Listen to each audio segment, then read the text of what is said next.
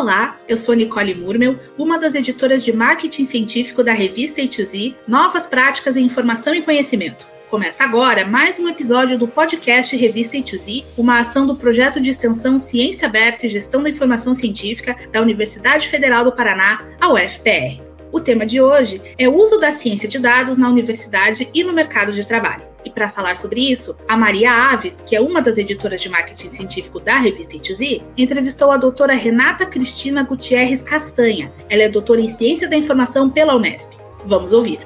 Doutora Renata, seja bem-vinda. Para nós é uma honra ter você aqui compartilhando tanto conhecimento. Vou começar então pedindo para que você conte para a gente um pouco da sua trajetória como cientista de dados, para que a gente possa também entender um pouco sobre esse universo e o que te fez se tornar uma cientista de dados. Eu tenho uma carreira um pouco mais para o não convencional em relação à ciência de dados. Eu comecei na academia, né? Então eu comecei estudando matemática, queria ser professora, sabia que eu teria que percorrer todo o trajeto acadêmico para me tornar uma boa profissional, eu queria ser professora de universidade, participar de grupos de pesquisa e tudo mais. E então foi assim, eu comecei dessa maneira, me envolvendo em grupos de pesquisa, fiz meu mestrado, meu doutorado. Quando eu estava ali começando meu doutorado, eu comecei a me interessar um pouco mais por essa parte de análise de dados e eu também prestava consultoria alguns profissionais me procuravam para fazer alguma análise estatística mais pontual e eu fui me interessando cada vez mais por conta disso mesmo. E aí estava muito em alta essa parte de ciência de dados, de análise de dados e eu fui pesquisar e eu vi que talvez seria uma possibilidade para mim. E aí a gente sabe como que está a situação da educação no país, a falta de bolsas, falta de estímulo e tudo mais. E eu comecei a me interessar por essa parte, falei talvez seja um passo que eu possa dar na minha carreira e realmente foi. Consegui, é, fiz várias entrevistas entrevistas na Ambev, passei, tô há três anos e meio lá, quase. E comecei como cientista de dados, então eu tomava conta da área de supply, na verdade, quando eu comecei. Fiquei um ano fazendo projetos para a área de supply, então a gente tinha alguns projetos como análise da qualidade de cerveja, alguns projetos de prevenção de acidente em estradas, porque a gente tem vários caminhões hoje que entregam as nossas bebidas. E depois de um ano eu fui para a área de finance, na área de finanças. E aí comecei a trabalhar com outro leque de possibilidades, né? A gente sai de um mundo, vai para o outro. Comecei a trabalhar com a parte de crédito, que é onde eu estou hoje, mas já passei de cientista de dados, agora eu estou como gerente de produto de dados, então fico mais na coordenação, meio que orquestrando o que fazer com os cientistas, os engenheiros, os analistas e o pessoal de negócio também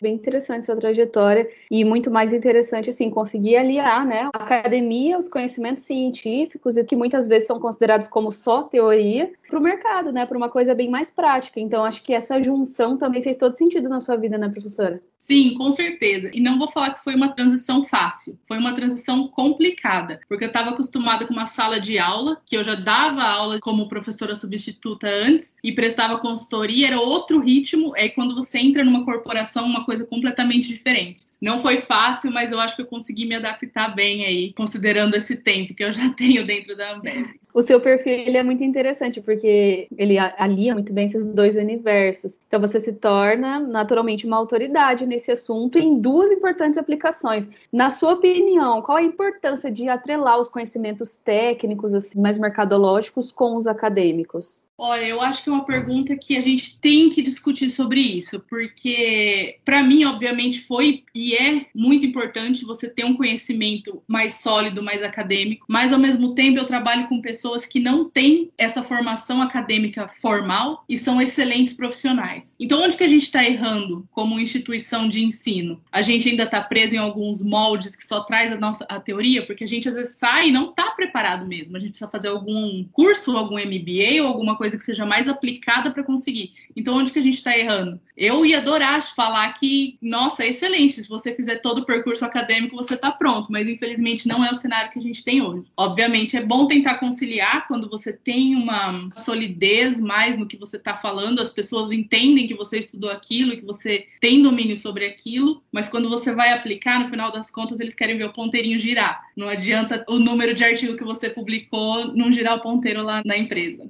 Professora, na sua entrevista para a E2Z, você descreve que se considera uma profissional híbrida, né? Além de ter adotado o conceito lifelong learning. Então, nesse cenário, o que faz daí um cientista de dados, assim, de uma forma bem prática? O cientista de dados é um profissional que nunca vai poder parar de estudar. E eu acho que isso tem tudo a ver com essa prática de lifelong learning e também de ser um profissional híbrido. Por quê? Quando você adota, e isso é só um nome bonito para realmente falar que a gente estuda bastante e nunca para de estudar, a gente vê no mundo da tecnologia as coisas mudando muito depressa. Inclusive, a gente vê isso em padrões quando você estuda colaborações entre cientistas e áreas, você vê os padrões de publicação de áreas de tecnologia são muito mais rápidos, então são mais focados em artigos, em eventos, em vez de um livro, por exemplo. Então você sempre tem que estar atento a essa parte. E você tem que ser um profissional híbrido, porque não adianta você sentar na frente de um computador quando você é um cientista de dados e só fazer uma análise. Você tem que ser capaz de mostrar o que você fez, como você chegou naquele resultado, como que isso vai impactar o seu negócio. Então, além dessas hard skills que a gente chama, que você tem que saber um pouco de estatística, um pouco de programação, parte de base de dados, você também tem que ter uma parte de soft skills ali para poder mostrar o seu resultado e como que você chegou, tá aberto às críticas também, porque tem pessoas que vão estar tá lá para te ajudar. Então, você tem que unir o melhor dos dois mundos.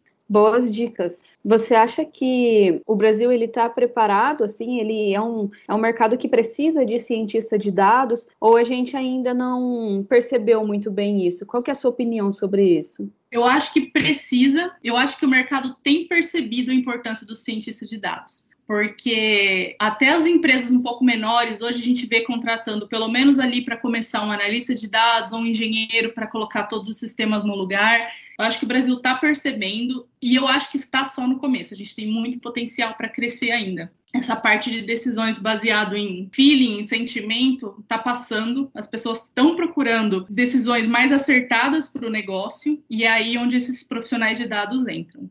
E é um profissional que ele pode e deve atuar em vários mercados, né? Então, realmente, principalmente com a chegada da tecnologia, vejo, né, que os investimentos são muito altos. Então, realmente não dá para tomar decisões sem ser baseadas em dados. Então, os gestores acho que cada vez mais começam a perceber isso. Sim, os gestores e o mercado. Então, o mercado tem ficado muito aquecido. Se você procurar ali no LinkedIn as vagas, tem muita vaga. Tem profissional qualificado, mas ainda o gap é gigantesco. A gente precisa de mais pessoas que se interessem, e aí não só pela parte que seja aplicada ali no finalzinho, que se interessem realmente por estudar a teoria e, saber do que está falando, porque também não adianta você fazer um curso ali no final e se vender como um cientista ou como um engenheiro de dados. Professora, compartilha para a gente algum case real, algo que realmente tenha acontecido na sua atuação na Ambev como gerente de produtos de dados. Talvez alguma situação que tenha utilizado inteligência artificial para algum produto, algum case real que tenha sido legal com a gerência né, de produtos de dados, a gente tem um que é um queridinho, que é a nossa parte de atribuição de crédito. É um produto que a gente já usa há uns dois anos ininterruptamente, então por isso a gente considera um produto, não vai ser parado a qualquer momento agora. A gente utiliza ele, utiliza machine learning, né, ou seja, aprendizado de máquina, é um algoritmo que ele vai aprendendo sozinho, baseado no comportamento de todos os clientes, como atribuir o crédito, onde seria melhor atribuído, baseado em algumas variáveis. É um produto bem legal que a gente tem no nosso squad hoje e tem só crescido essa relação entre produtos de dados e a utilização de machine learning também. Então a gente está, vou falar que a gente está começando, a gente vem melhorando esse produto a cada vez, então para tomar decisões mais assertivas, mas a gente está num patamar bem legal com esse produto agora. Que ótimo, que legal. E como que você acha que a ciência de dados ou o profissional, né, cientista de dados, esses profissionais podem ajudar as organizações, mesmo aquelas que são pequenas? Tem alguma forma?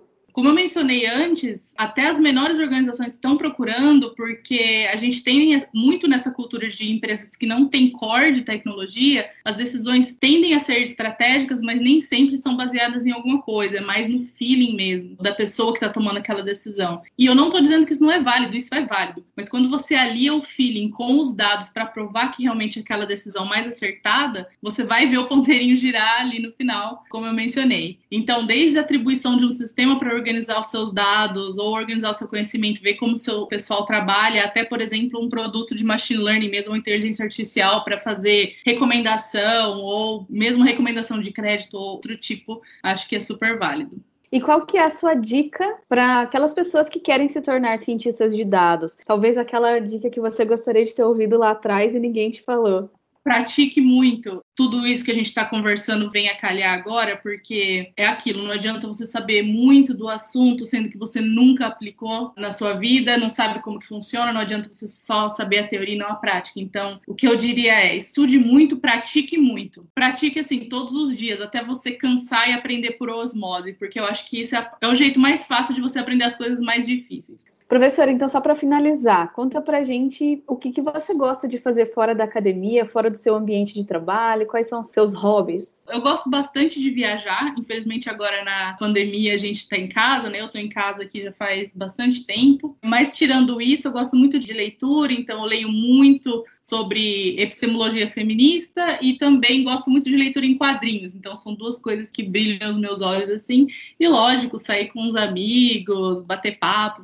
Professora, em nome da EITUZ, eu agradeço muito por ter aceito o nosso convite. Desejo muito sucesso para você na sua jornada. Obrigada, obrigada, Maria. Gostou da conversa? Quer saber mais sobre o assunto? Eu te convido a ler a entrevista que a doutora Renata concedeu à revista A2Z no volume 10, número 2. O link está na descrição do episódio. Chegamos ao fim de mais um episódio do podcast Revista A2Z, uma ação do projeto de extensão Ciência Aberta e Gestão da Informação Científica da UFPR. Na descrição estão os contatos das participantes e os links para você encontrar a revista A2Z, um periódico científico interdisciplinar e de acesso aberto do programa de pós-graduação em Gestão da Informação da UFPR. A revista A2Z tem um site e também está no Twitter, Instagram, Facebook e nos 10 maiores agregadores de podcast do planeta. Basta procurar por Revista A2Z. Eu sou a Nicole Murmel e a gente se vê no próximo episódio. Até mais!